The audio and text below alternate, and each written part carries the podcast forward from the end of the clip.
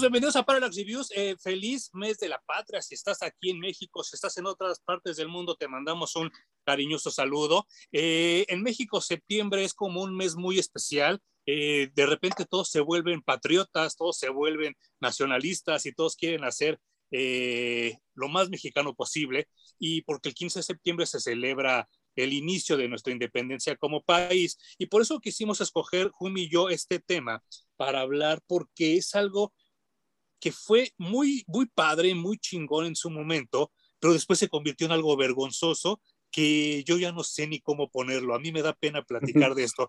Eh, hice un video hace tiempo que yo decía que era el, el cómic prohibido de Superman en México. Si lo quieren ver, está aquí en el canal, pero no había tenido la oportunidad de discutirlo con Hum desde hace 20 años que salió. Estamos hablando de Planet DC el anual que salió en el año 2000. Pero antes de esto quiero mandarle un saludo a Hum, que hoy está en La Habana, Cuba, buscando problemas otra vez, Hum, que estás ahí de nuevo de voluntario. Sí, maldita sea el COVID, maldita sea esta pandemia que nos tiene tan, tan asolados, pero estamos aquí dando la batalla con los mejores médicos que tiene Latinoamérica, probablemente el mundo, que son los médicos cubanos. Eh, esperemos salir pronto de aquí. Yo espero brincar a Cancún, que es donde tengo mi centro de operaciones, que casi que nadando llego. Sí, claro. Pero, mientras estamos por aquí en Cuba, ojo, este programa que es motivo de México de septiembre, no festejamos en mayo. Eso de Happy 5 de mayo se lo inventaron los pinches gringos. En realidad es en septiembre nuestro festejo. Yo no sé si los gringos o la gente que se fue a vivir allá los cholos, porque yo, yo ya no sé la verdad quién tiene más influjo en este tipo de celebraciones, pero sí, es en 15 de septiembre cuando nosotros festejamos realmente nuestra mexicanidad. Y pues eh, pasó algo muy, muy curioso en 1999.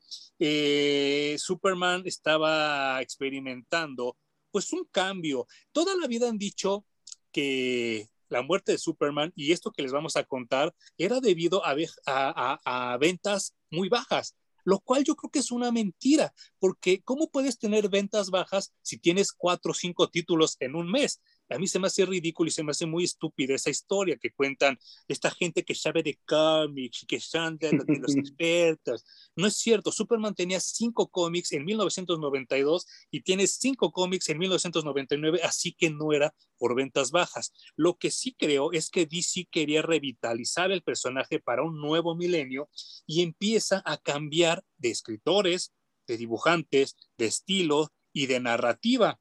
Y todo empieza en esta miniserie llamada No Limits, que yo desconocía totalmente, pero que Hum tuvo a bien recomendármela y me dijo, ¿sabes qué? Superman está cambiando, Superman se está renovando y ustedes podrán apreciar aquí, nada más lo quiero hacer así como de manera rápida porque ya después hablaremos con calma de esto. Si ustedes se fijan en el estilo de dibujo, es muy diferente a lo que nosotros conocimos en los noventas. Eh, gracias a dibujantes como Madureira, como Bogdanov, como el mismo Humberto Ramos, tuvimos algo que se llamaba el Amerimanga, que pues invadió todos los cómics, pero creo que al que mejor le quedó fue a Superman, ¿no? No sé qué opinas tú, Jum. No sé, a los X-Men también les venía bastante bien. He visto dibujos de Gambit justo por Madureira que digo, Dios mío, güey, qué, dibujazo. Eh, pero claro, eh, al menos como mexicano, el mayor representante de este momento en el cómic es Humberto Ramos. Incluso generó toda una escuelita debajo de él.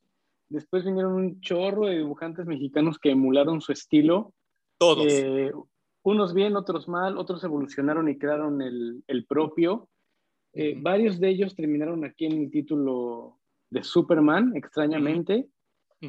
Y justo como dices, en el momento en el que Superman estaba teniendo unas historias fabulosas, veníamos de abandonar a los equipos que iniciaron los noventas, justo con la muerte de Superman, que agotaron todas las historias que tenían que contar. Ya habíamos entrado en una temporada terriblemente mala del personaje. Y entonces cuando traen estos nuevos equipos, se empiezan a desatar una cantidad de historias buenérrimas que yo recuerdo que comenzaron con esta historia del cambio de milenio, que es Y2K, y que nos trajeron a un Brainiac reinventado, revolcado y remasterizado, y que eran de los primeros cómics en los que se usaba arte por computadora, ¿no? totalmente computarizado, eh, generado yo creo que hasta en programas de edición 3D y metidos aquí en el cómic. Se me hace que si era 3D Max, que era lo que en esa época gobernaba, aquí está lo que nos está comentando Hum, este Brainiac como digitalizado. Estoy casi seguro que fue hecho en 3DO porque pues, era como las técnicas de esa época. Y sí, yo, yo, yo estaba muy impactado. Esta es otra portada, este es el volumen 2 de la serie que les estoy diciendo. Eh, sí se llamaba Y2K por el error que hubo, el virus ese que iba a salir, pero en compendio le pusieron Endgame. No sé por qué, la verdad, yo ignoro el por qué le hayan puesto así, pero sí cambia todo. Cambian los escritores, cambian los dibujantes y cambia el estilo. Eh, yo no, no podía creer que DC usara su personaje más icónico y probablemente el superhéroe más icónico de todos los tiempos y lo dibujaran tipo manga. Para mí era muy extraño. Y mexicanos en el título también no era algo común. No, no, no, no, no. Voy a decir algo. Y de pronto eran equipos eh, que casi que el escritor era mexicano, el entintador era mexicano, el dibujante era mexicano, o sea, era, era muy raro. Sí, sí, sí, sí, sí. Y voy, voy, a decir algo que probablemente no le va a gustar a mucha gente, pero lo voy a decir con todo el respeto posible. Eh, yo soy dibujante, a mí me gusta dibujar cómics, pero a mí me gusta más el estilo de John Byrne, que alabado sea su nombre, de George Pérez, de, de, Jerry Ordway, o sea, este estilo como más definido, como más figurativo. Particularmente a mí, a mí, a mí, Manuel Armas, lo que hace Humberto Ramos no me gusta se me hace chafón, se me hace huevón, se me hace como que ya pasó de moda. Sin embargo, como dice Hum, se sigue imitando, se sigue vendiendo, se sigue produciendo. A mí no me gusta, se me hace un estilo muy huevón, pero tengo que reconocer que él abrió la puerta para que no solo Marvel, sino DC volteara a ver a los mexicanos que dibujamos cómics y me parece genial. Y sí, yo recuerdo que en su momento yo conocí a, a Juan Blasco, que estuvo entintando en, en Superman y él me platicaba ese tipo de, de, historias, ¿no? Que para ellos era como muy importante estar ahí, ¿no? Y yo, pues yo soñaba y decía, qué, chido que se está abriendo las puertas y todo eso. Insisto, a mí no me gusta cómo dibuja Humberto Ramos, pero reconozco que todo lo que él hizo, pues no lo había hecho nadie hasta el momento. Súper exitoso. O sea, a mí tampoco me gusta, o sea, ese estilo es, es muy particular hay pocos dibujantes que logran una buena integración para que funcione dentro del cómic americano al menos. Y Humberto Ramos a mí no me parece uno de ellos, pero reconozco, como tú dices, su labor, reconozco también su fama porque hay mucha gente que le raya el estilo de Humberto Ramos. Hay coleccionistas que desembolsan cantidades así de miles de dólares por tener un original de, de él. Y, y como dices, agradecerle que eso le abrió las puertas a muchas, a muchos otros dibujantes, escritores, entintadores mexicanos, y que hay, que reconocer también que hubo un momento de sencillez para recomendar, para abrir esas puertas, y que no, no fueron personas que en su momento se mamonearon para decir, ay, no, no, no, esto es mío y de nadie más, ¿no? Sí, claro. Y bueno, eh, en esta nada, en este latigazo de, este nuevo Superman, que pues también eh, Ed McGuinness empieza a hacer como que sus, sus pininos ahí y ahora pues también es una superestrella del cómic, que dicho sea de paso, él sí se ha sabido adaptar a los tiempos. Con Hulk, con JSA, con Batman, él ha dibujado un Rhino perfectísimo, el Salomon Grundy, o sea, él, estos personajes así como anchos, le quedaban muy, muy, muy, muy bien.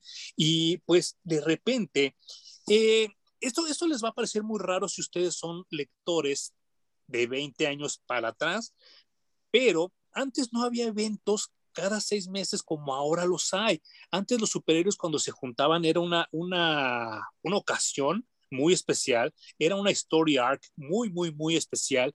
Y entonces los nuevos superhéroes, los superhéroes que llegaban así como para probar, se introducían en los anuales.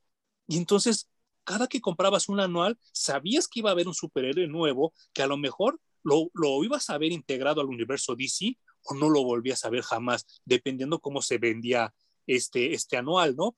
Y dicho sea de, de, paso, eh, había Legends of the Dead Earth, había Bloodlines, o sea, cada año era un tema diferente de los anuales de DC, lo cual era muy emocionante, por lo menos para mí, no sé si Humberto sea el, el, mismo sentimiento, pero para mí era muy emocionante el conocer cuál iba a ser el nuevo tema de los anuales de DC, y particularmente en el año 2000 toca algo que se llama Planet DC, donde DC trataba de expandir estos superhéroes, estos personajes por todo el mundo.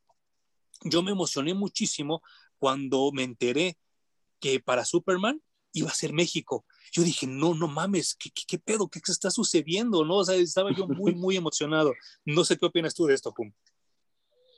Los anuales siempre han sido motivo de atinos y desatinos en, en DC, pero siempre, como dices, está en un tema distinto. Entonces, hay, hay, que checar cada año qué es, qué es lo que nos ofrecen.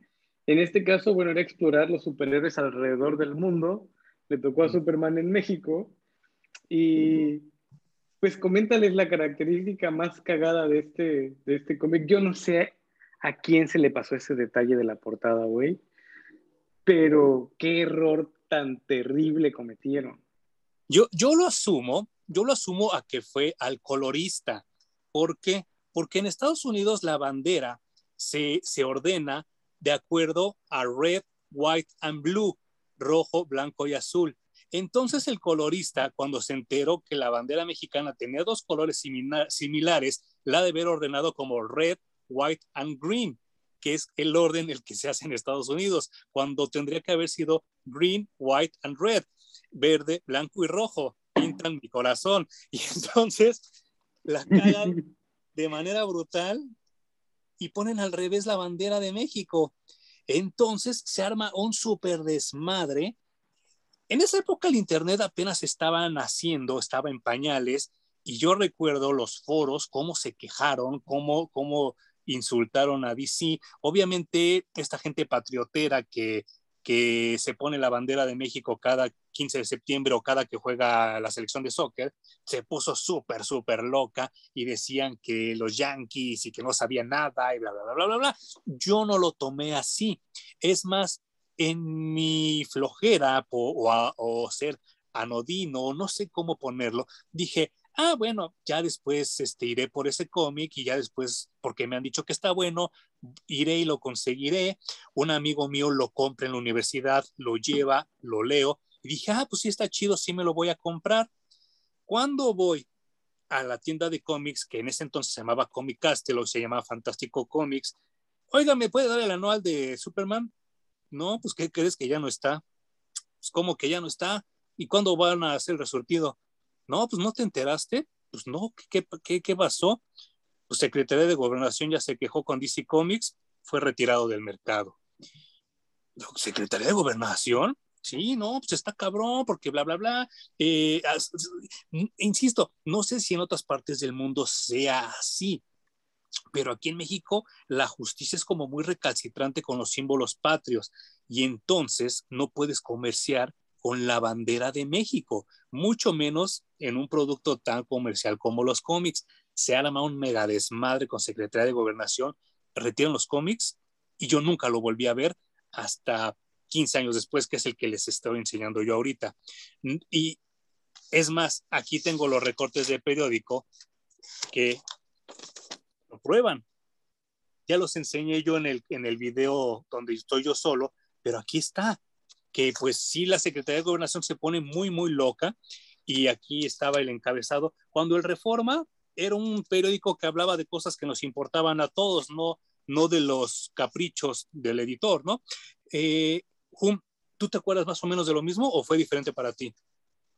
No, sí, fue un borlote de por qué, cómo con la bandera de México y además los colores invertidos, qué les pasa.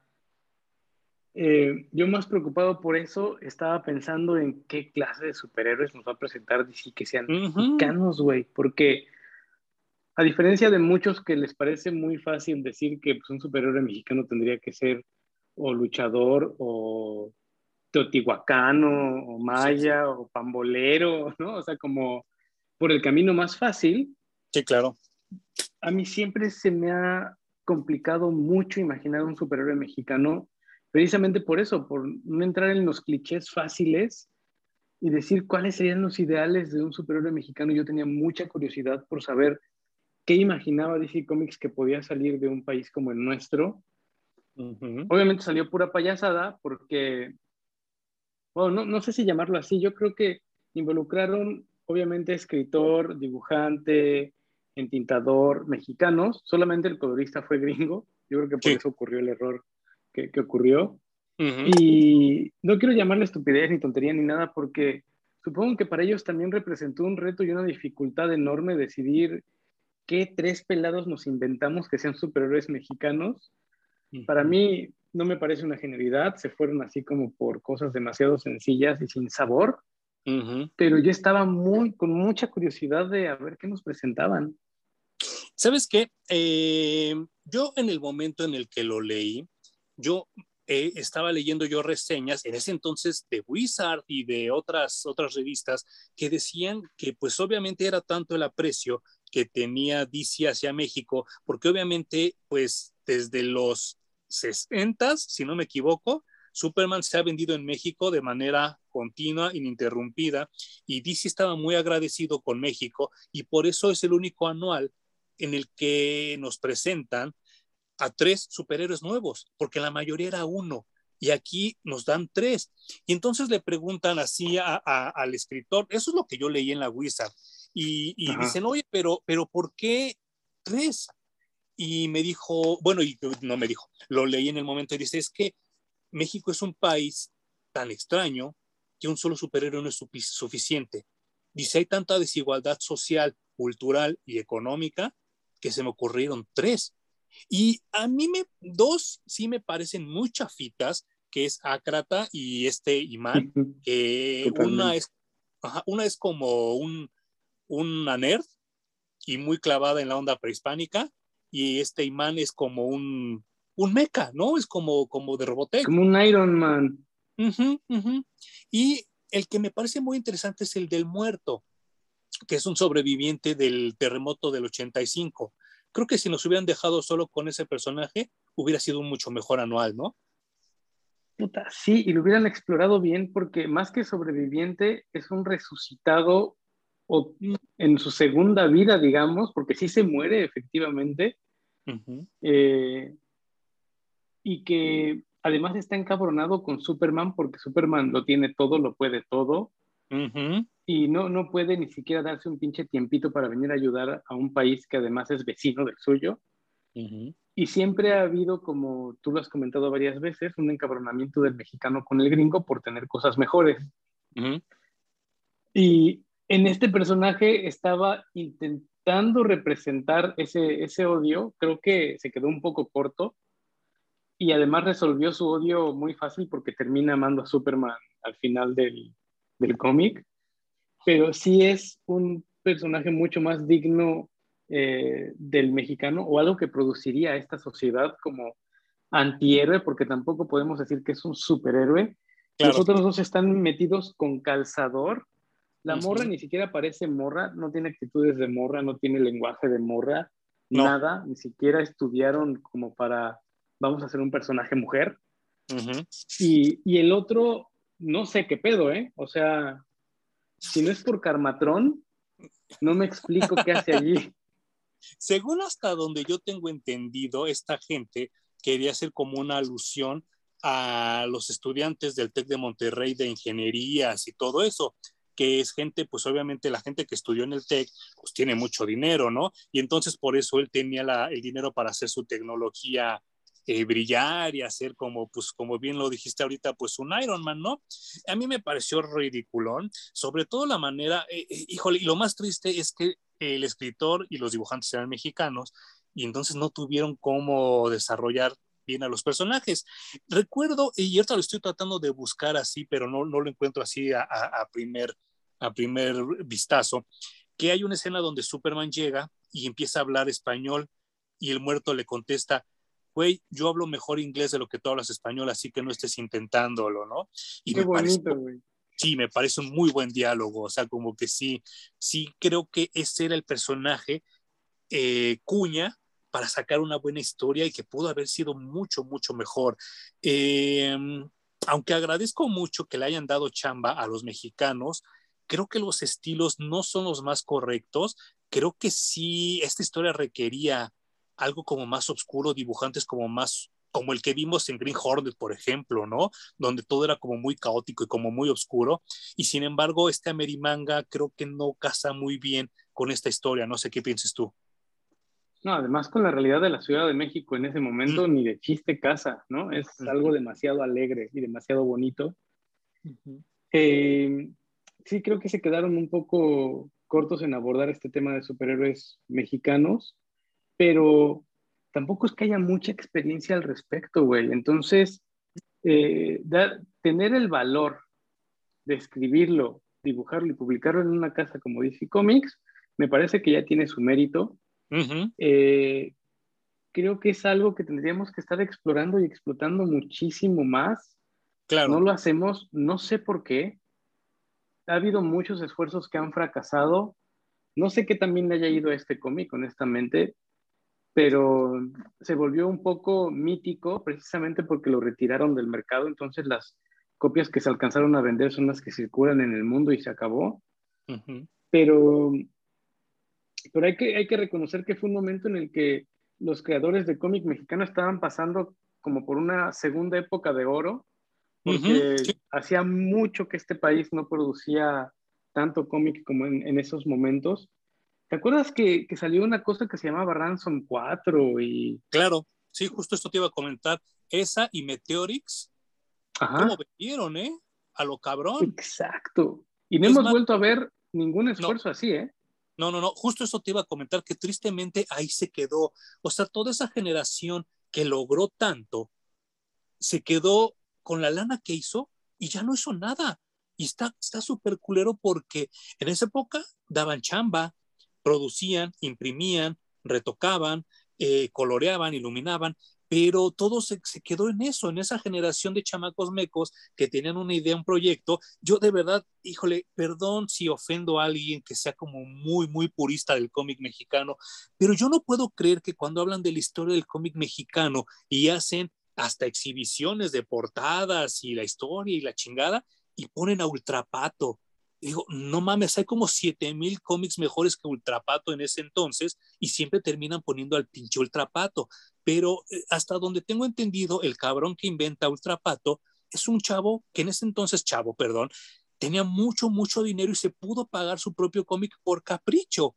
Y entonces digo, no mames, o sea, sí está chido tu esfuerzo, pero pues también compártelo, ¿no? Mucha gente ahora, esta gente que pues también le busca eh, lo negativo a todo, se queja mucho de Stan Lee y decías que Stan Lee era un negrero, Stan Lee le robaba las ideas a la gente, Stan Lee no daba el reconocimiento debido, pero yo les digo, güey, Stan Lee daba chamba, cabrón. Stan Lee no se casaba con sus personajes y decía, nadie va a escribir Fantastic Four que no sea yo. Yo hasta que me muera voy a escribir Fantastic Four. No, ese güey llegó llegar un momento donde decía, tengo otra idea que no puedo meter en Fantastic Four, es otro personaje y lo voy a hacer en otro lado con otro dibujante, bla, bla, bla, bla, bla, bla. En México jamás ha pasado esto. La gente nace con sus proyectos y se muere con sus proyectos y nunca los hereda. Y eso está bien culero que suceda en México, porque si se heredara la familia Burrón, si se heredara Memín, si se heredara Sor y los Invencibles,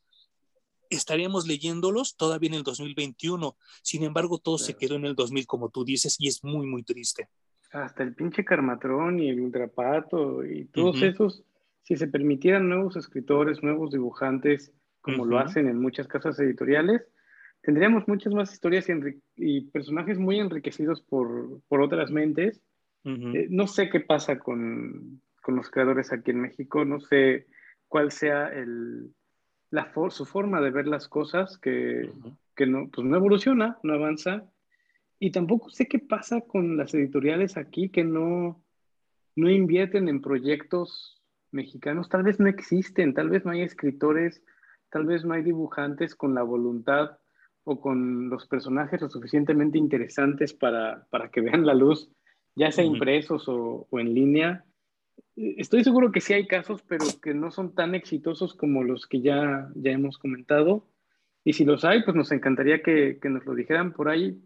Hicieron una cosa que se llamaba Festo Comic, en donde había muchos creadores independientes, pero que pasaban como los One Hit Wonders, ¿no? Publicaban algo y pegaba y luego ya no había nada más.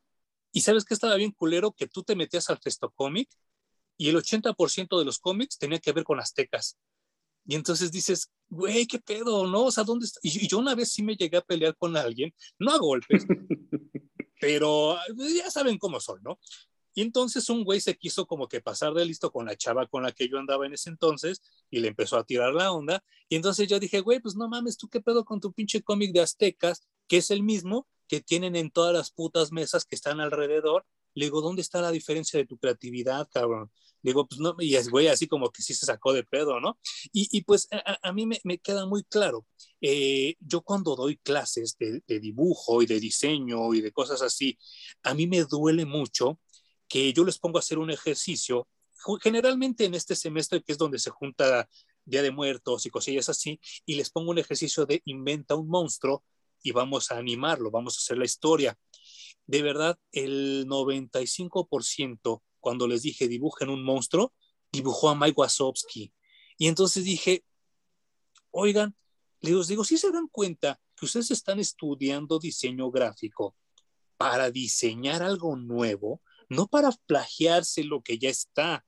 Y todos se quedan, es que no se nos ocurre otra cosa. Y les digo, pues qué jodido, ¿no? Porque a ti no te van a pagar por usar Corel, ni PowerPoint, ni Photoshop, ni Illustrator. Te van a pagar por tus ideas. Y si estas son tus ideas, estás muy jodido. Y creo que eso se traduce mucho a lo que acabas de decir. Ay, qué terrible. Digo, nada más para que vean las cosas que nos enfrentamos los docentes que encima de todo es algo muy deprimente. Güey, y es que ni siquiera dibujaron a Soli, era el pinche Wazowski que nada más es un puto ojo con patas. Está bien jodido, bien triste. Obviamente, el otro 5% me puso unos pinches monstruos tipo Cronenberg, muy cabrones. Y el otro, y, y otra chava también me dibujó como esos monstruos tiernitos, pero dices, o sea, estoy dando clase nada más a dos cabrones ¿Cómo es posible que los otros no entiendan nada más de la vida? Pero me queda claro que, que nos han, me voy a robar una palabra que usa mucho Po, nos han adoctrinado a que lo que sabe México son los aztecas, a lo que sabe el sabor de México es lo prehispánico. Cuando yo me acuerdo, y no sé si, si, si tú compartas mi opinión, uno de los mejores cómics de los 70s y 80s se llamaba Tradiciones y Leyendas de la Nueva España, que eran historias de horror. Eso no era México, era la Nueva España. Y sin embargo las historias eran muy buenas. Y entonces, ¿por qué aferrarse tanto a lo, a lo prehispánico? Es más, no me dejarás mentir, ¿te acuerdas a la primer con que, que fuimos? Nos empezaron a regalar un cómic que se llamaba La Serpiente Emplumada y era como un cómic político, pero situado en la época prehispánica de los aztecas y obviamente el Tlatoani en ese entonces era Carlos Salinas de Gortari y todo, y nosotros, ah, que qué bueno. Y entonces llegó el lunes y te pregunté, ¿qué te pareció el cómic? Y me dijiste, estaba bien culero. Y dijiste, ¿verdad? ¿Sí te acuerdas? Sí, claro. Es que esfuerzos ha habido un chorro, güey, pero se, son malos o se mueren pronto, o no sé, pasan varias cosas, ¿no? Pero según yo, sí hay talento suficiente para sacar buenas cosas de. Yo también creo. De este país. No sé, no sé en qué momento vaya a ocurrir, ojalá que la siguiente eh, generación se ponga las pilas, pero de lo que yo estoy convencido es de que México es todo, güey, porque somos una mezcolanza de tantas cosas que casi todo cabe. Y así como puedo decir, no hay esfuerzos de cómic, digamos, comercial que se venda en Sanborns o que tenga el mismo sabor que tienen DC Comics o Marvel Comics, también hay un chingo de creadores haciendo webcomic en estilo manga, en estilo americano, en estilo de lo que se te ocurra, y que tienen mediano o mayor éxito. Obviamente no suena porque no es el mercado masivo, porque no son editoriales grandes y porque nada más se leen en línea, pero que tienen su mercado y que tienen su público, pero abona a esto, a que todos cabemos haciendo todo, emulando japonés, emulando americano, emulando lo que tú quieras. Eh, sí hay creadores mexicanos, entonces no nos encasillemos en el estilo de cómic que conocemos, existen muchos más y cada uno tiene su público, ¿no? Incluso hay muchos mexicanos en el Patreon o en el OnlyFans haciendo cómics porno, vendiendo un chingo de varo o haciendo mm. cómics de furros, de furry. Sí, no manches. haciendo un chingo de varo, o sea, caben todos, güey. E, e, está bien cabrón lo que acabas de decir ahorita y sí lo comparto totalmente. Eh, insisto, voy a respetar el, anonimato de esta persona porque no sé si, si alguna vez vea mi video y si es así, pues no quiero quemarla.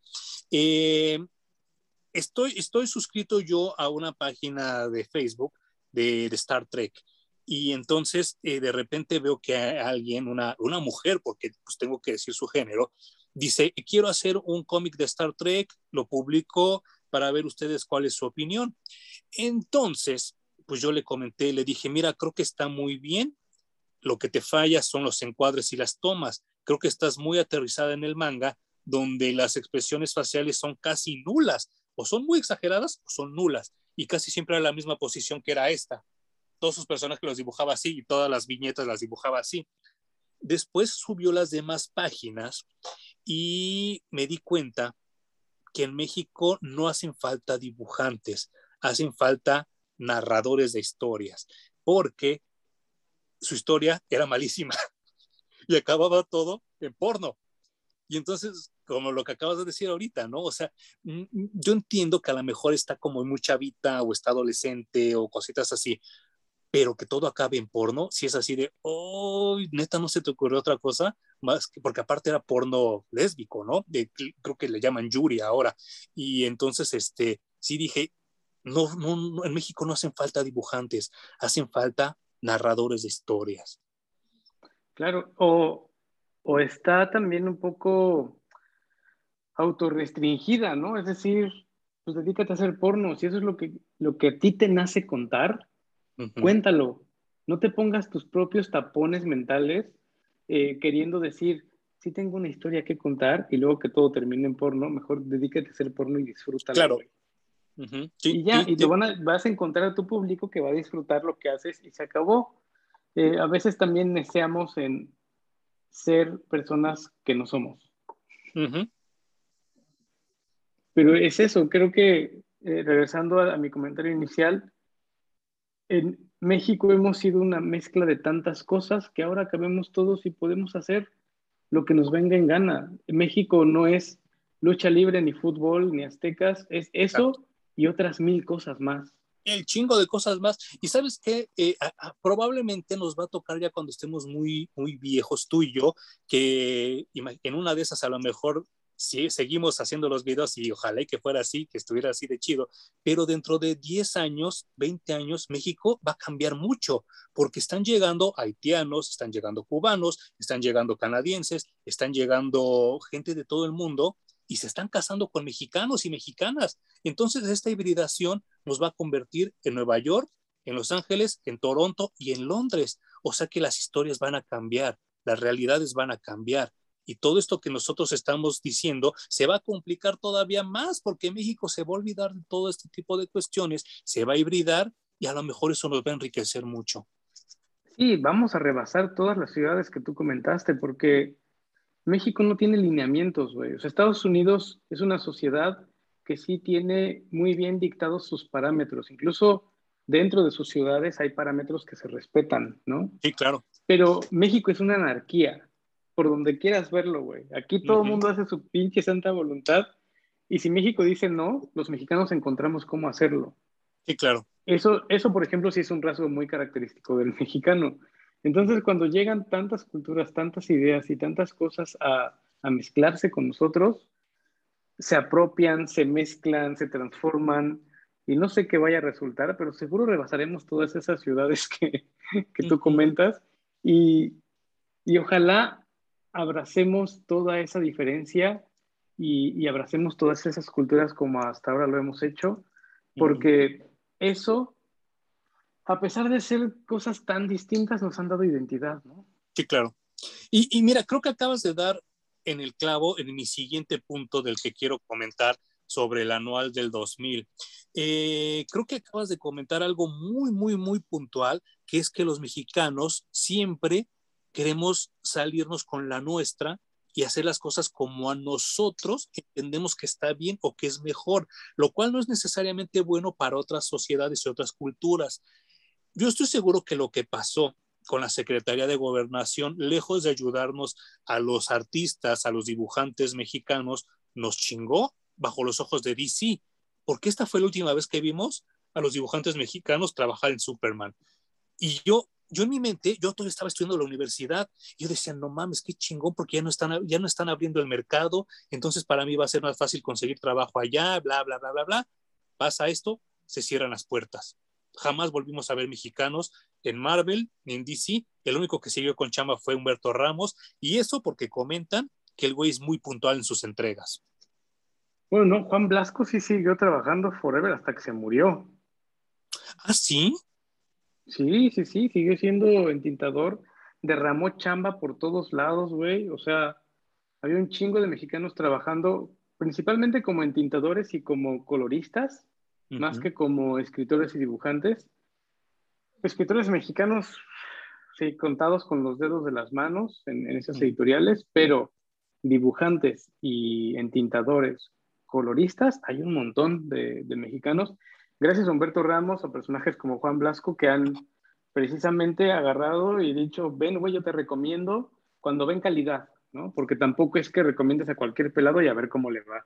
Claro, y es que sabes que yo había oído que la bronca con Blasco fue que después de trabajar en Superman se le abrieron muchas puertas y él se quiso ir a Metal Horland, allá en Inglaterra, y que el güey les dejó la chamba parada aquí en, en DC y que después se va a Metal Horland, hace sus revistas y cuando regresa DC le dice, no, pues cámara, güey, ya ni siquiera estás de moda, ya no te podemos dar chamba, ¿no?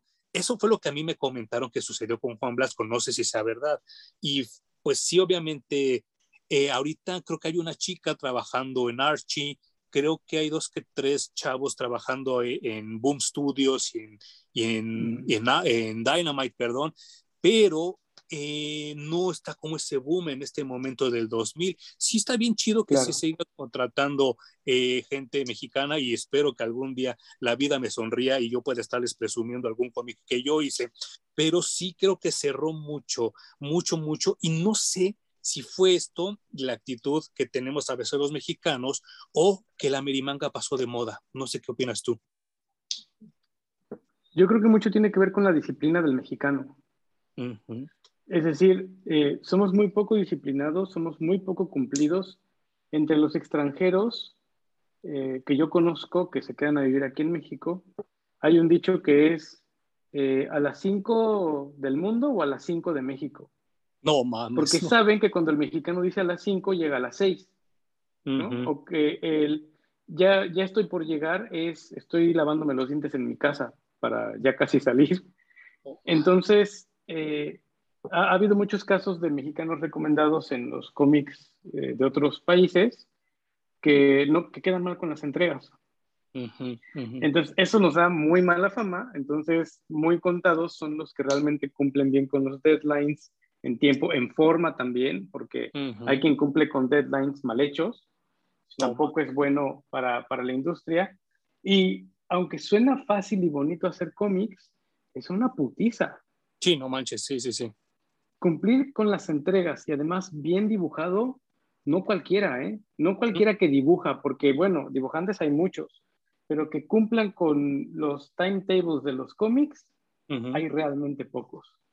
Sí, yo también les digo a mis alumnos, les digo, miren, es que dibujar no es fácil, puede ser divertido, pero no es fácil. Si dibujar fuera fácil y para pendejos, se llamaría fútbol soccer. Y Y, tienes toda la razón, ¿eh? O sea, sí, sí, sí creo que la disciplina es algo que ha mermado mucho a, México. Insisto, no, no, no quiero, no quiero ser como, como culero y decir, es que los chavos están pendejos porque no va por ahí el comentario. Pero yo sigo en Instagram a algunos de mis alumnos o parejas de mis alumnos que, que, que dibujan y que están haciendo un esfuerzo por producir arte y entonces todo se queda en tu retrato por 50 pesos, tu pareja y tú en manga eh, por 70 pesos. Y entonces se queda todo en eso. Y por eso yo subrayo y digo, es que México no necesita más dibujantes, necesita alguien que sepa contar una historia. Y luego a veces me sorprendo mucho porque choreros, en México hay el chingo. Yo no sé cómo no se sientan a escribir. Sí, creo que hacen falta muchos talleres aquí en México para enseñar a esos dibujantes a contar historias, ¿no?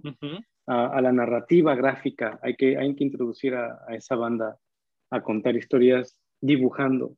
Pero sí hay que reconocer que estos mexicanos estuvieron en, la temporada en la que Superman volvió a volar muy alto. Eh, a mí me hubiera encantado estar en ese momento con el dinero suficiente para contactar a esta banda y comprarle originales, porque hay muchos que sí valen la pena, a pesar de este estilo raro amerimanga que, que se generó. Eh, hay unos que valen muchísimo, muchísimo la pena y que me hubiera encantado tener en mis manos. Eh, uno de los ejemplos bien integrados, que también ya se nos murió, pero Mike Wellingo integró mm. muy bien este, este Amerimanga y funcionaba perfecto, era un estilo muy limpio que retrataba las personalidades de cada personaje que dibujaba, no solo, eh, digamos que dibujaba al mismo y le ponía el traje distinto para que fuera el personaje que le tocaba dibujar. Ya no me acordaba. Ajá, ese güey me parece que logró limpiar muy bien este tipo de estilo. y, y, pues reconocer esto, ¿no? Estos mexicanos estuvieron ahí en un momento de Superman grandioso y que para mí es de las mejores temporadas de Superman de, al menos lo que yo llevo de leerlo. Y sabes qué, ahorita que dijiste Mike Waringo, me acuerdo mucho que a él se lo llevaron a Fantastic Four y hizo un romp chingoncísimo, ¿eh? Y que de los mejores rom de los Fantastic Four. Sí, no manches. Y ahora que lo pienso, a mí me hubiera dado mucho gusto ver a un mexicano dibujando Fantastic Four, porque es un título que también está muy arraigado aquí en México, sobre todo el personaje de la mole, hasta hay una convención llamada como él. Claro. Y todos nos preguntábamos si en algún momento la mole le pagaba derechos a Marvel, ¿no? Creo que no, ¿verdad? Según yo tampoco le pagaba nada. No, se pasan de Era como el pato Pascual. El pato Pascual. Ahí está otro gran ejemplo del plagio, ¿no? Aquí en México. Eh, sí, creo que, creo que eh, eh, yo no sé si podría decir que es mi época favorita de Superman, porque sí creo que la época de, de John Byrne, que alabado sea su nombre, hasta yo creo que todavía la boda y el Superman eléctrico se me hace grandiosa, se me hace sólida, se me hace consistente y creo que sí es mi favorita. Esta yo creo que es mi segunda favorita y no por eso no la recomiendo, al contrario, yo recuerdo que, que llegó el momento donde te pregunté, güey, ¿dónde consigo los cómics? Y me dijiste, no mames, ya no los vas a encontrar, mejor cómprate los compendios. Y fue lo que hice, me aboqué a comprar los compendios. Eh, más adelante, porque pues sí, de Superman tenemos muchas, muchas cosas que hablar, Fumi y yo con ustedes. Eh, espero que después me acepte un video de una, de una maxi serie que también nos marcó muy cabrón, que se llamaba Our Worlds at War, que no manches, también qué desfile de dibujantes chingones, que de ahí sale uno que empezó en el Amerimanga, pero acabó en un estilo tan chingón y tan raro que se llamaba Dog Monkey, que ahorita creo que está en, en Iron Man, ¿no? Sí, que a mí su mejor momento para mí fue en la Liga de la Justicia.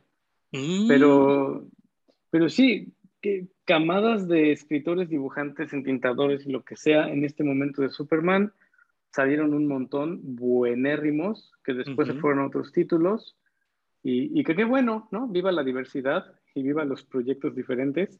Sí. Eh, pues ahí está un esfuerzo de mexicanos para crear superhéroes mexicanos que pudieran vivir en el universo DC, al lado de Superman, por ejemplo, y que estaría bueno que se encuentren una copia pirata, original, en, que se las presten, como sea, que le echen una leída y que hagan una opinión propia de, de estos tres superiores mexicanos, a ver qué les parecen, ¿no?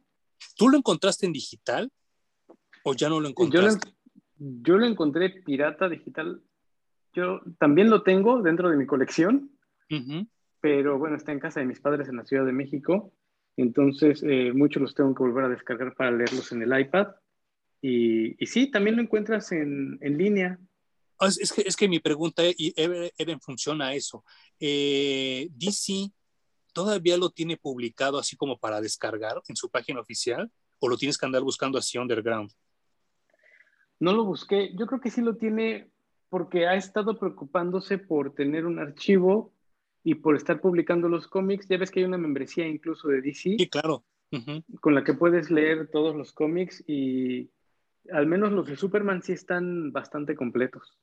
Ah, qué bueno. Es que para mí sí es como muy preocupante y vergonzoso que el único cómic que tenemos con una portada así que nos representa a los mexicanos, pues sea un cómic prohibido, ¿no? Y que se haya ido así como que todo, pues al olvido. Y sobre todo porque estamos hablando de que fue una época muy bonita de Superman y pues muy bonita para nosotros los mexicanos, ¿no? Que nos hayan mencionado sin ser narcos, sin ser rateros, sin ser nada de eso. Ay, sí, güey, porque ahora somos narcos, sí, qué triste. Sí, no Sí, y bueno, esta historia de los cómics en los que se equivocan y se regresan, ubicas que hay uno en el que la portada está Superman, bueno, como Clark Kent, echando cerveza con su papá. Y que mm. también el cómic dijeron, no, no, no, se regresa ese cómic porque no puede estar tomando cerveza el papá de Superman. Sí, no manches, tú lo tienes, ¿verdad? Ese de la portada de Gary Frank. Ajá, y otro en donde a Superman le pusieron el, la S con el fondo negro. los vivos amarillos se los pusieron negros porque, bueno, estaba de luto, acababa de pasar la maxiserie esta de Our Worlds at War. Y, lo de las torres.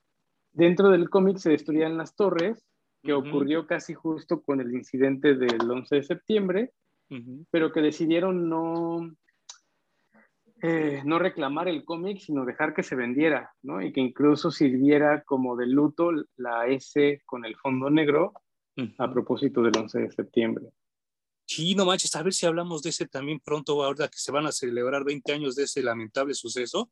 Y sí, ya no me acordaba de ese cómic que sí, yo lo encontré de pura casualidad en, Tower Records, que ya no existe. Wow. Ah, Tower Records. Sí, no manches. Ahí lo tenían. Qué bonita tienda, güey.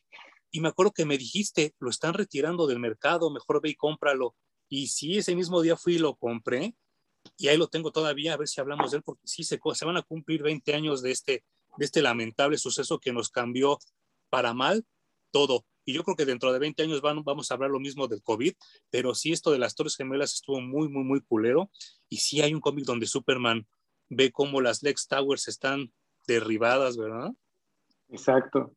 Sí, sí, sí. Bueno, ¿te acuerdas que hasta retiraron un póster de Spider-Man, un póster promocional de la de Tobey Maguire? Claro. Pero bueno, este cómic de Superman con los superiores mexicanos, ya tan solo por la curiosidad de que tiene la bandera volteada, pues búsquenlo y ténganlo ahí, ahí en su colección como una curiosidad más.